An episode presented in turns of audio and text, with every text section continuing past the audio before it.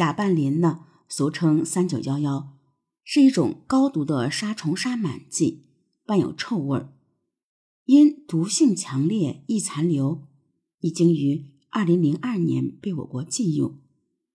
如果短期内大量接触甲拌磷，中毒者会出现恶心、呕吐、瞳孔缩小、肺水肿、呼吸机瘫痪等症状。不及时救治，会迅速死亡。也就是说，女孩们在摄入甲拌磷后迅速窒息，几乎没有呼救的时间，就在痛苦中死去了。但是，这种剧毒的农药。为什么会出现在校园里呢？警方呢开始从女孩们可能摄入甲拌磷的地点查起。首先是食堂，警察们检查了食堂的饭菜，没有发现有毒的物质。由于学校食堂严禁外人进入，可以合理推测，应该不会有校外人员进来投毒。而当天其他吃食堂的学生们都没有中毒反应，因此。食堂师傅被排除嫌疑。其次呢，十二月二十二日当天，七名女生还在正常上课，晚上回到宿舍后才死亡。宿管人员告诉警察，女生宿舍周一到周五是封闭管理的，不会有外人进入，因此投毒地点直指宿舍楼内部。那么有没有可能是七名女生因为某些原因，比如学习压力过大等等，集体自杀呢？警方询问死者的老师和同学，得到的答案均是：这七名女生啊，平日里都比较开朗，不大可能集体自杀。警方在几个死者的饮水杯上都检测到了小雪的指纹，同时。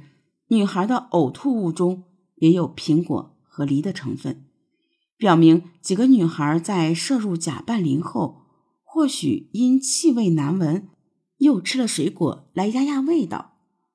而削水果的小刀上又有小雪的指纹。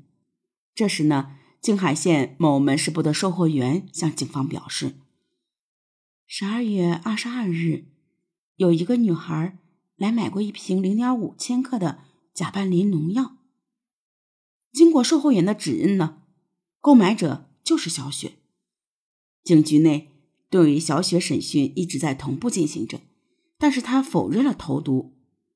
当所有的证据都指向小雪后，警方加大了审讯力度。这时，小雪才开了口。然而，她却说他并不是凶手，真正的投毒者是已死去的林娟娟。根据小雪的供词，一九九七年九月，林娟娟和同班同学甄一鸣恋爱，她呢很看重这份感情。但一年后呢，甄一鸣在一九九八年的九月份向林娟娟提出分手。从此以后呢，林娟娟就一蹶不振，甚至逐渐产生了悲观厌世的自杀之情。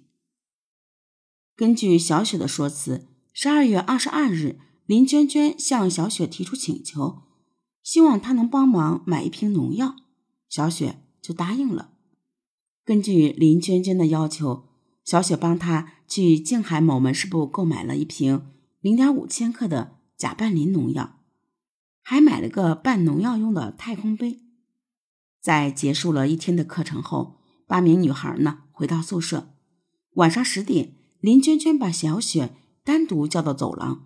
并告诉他自己今天晚上就要喝农药自杀。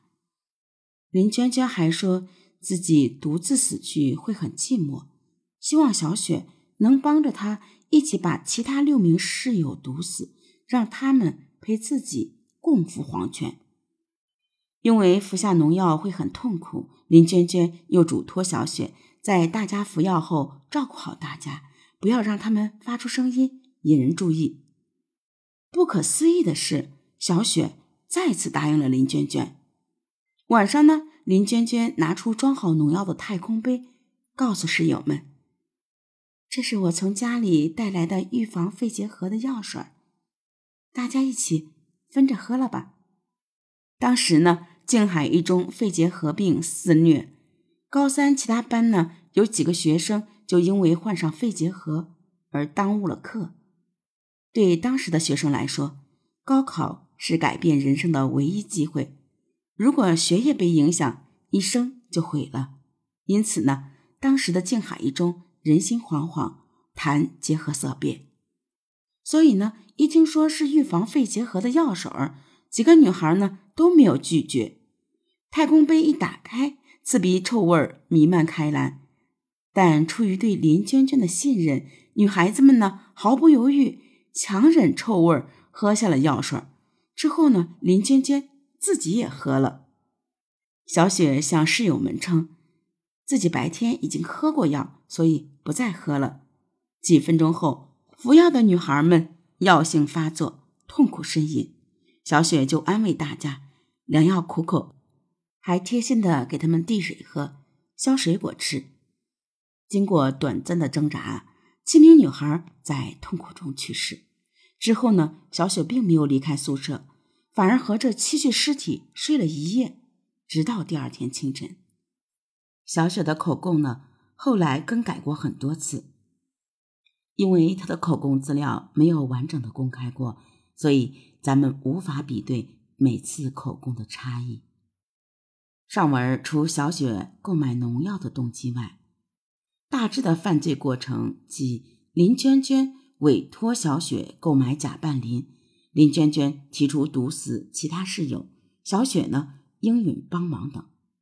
法院裁定呢，林娟娟为六个被害人的死亡负主要责任，小雪负次要责任。但是林娟娟已经死去，法院是如何认定？林娟娟是主犯的呢？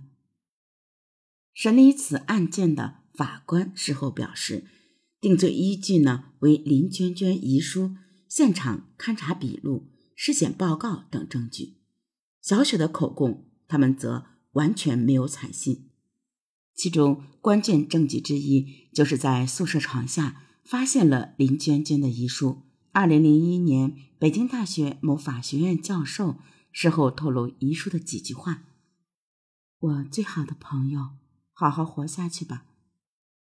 我悲伤，我不想也不忍心让你陪我走。原谅我没有听你的劝，还这么伤你的心。今天的一切是我罪有应得，别恨我，别埋怨我。”这两句话呢，看起来只能说明林娟娟。要自杀的意图。至于林娟娟让室友陪葬，并指使小雪帮忙的信息，在遗书上是否透露过，我们就不得而知了。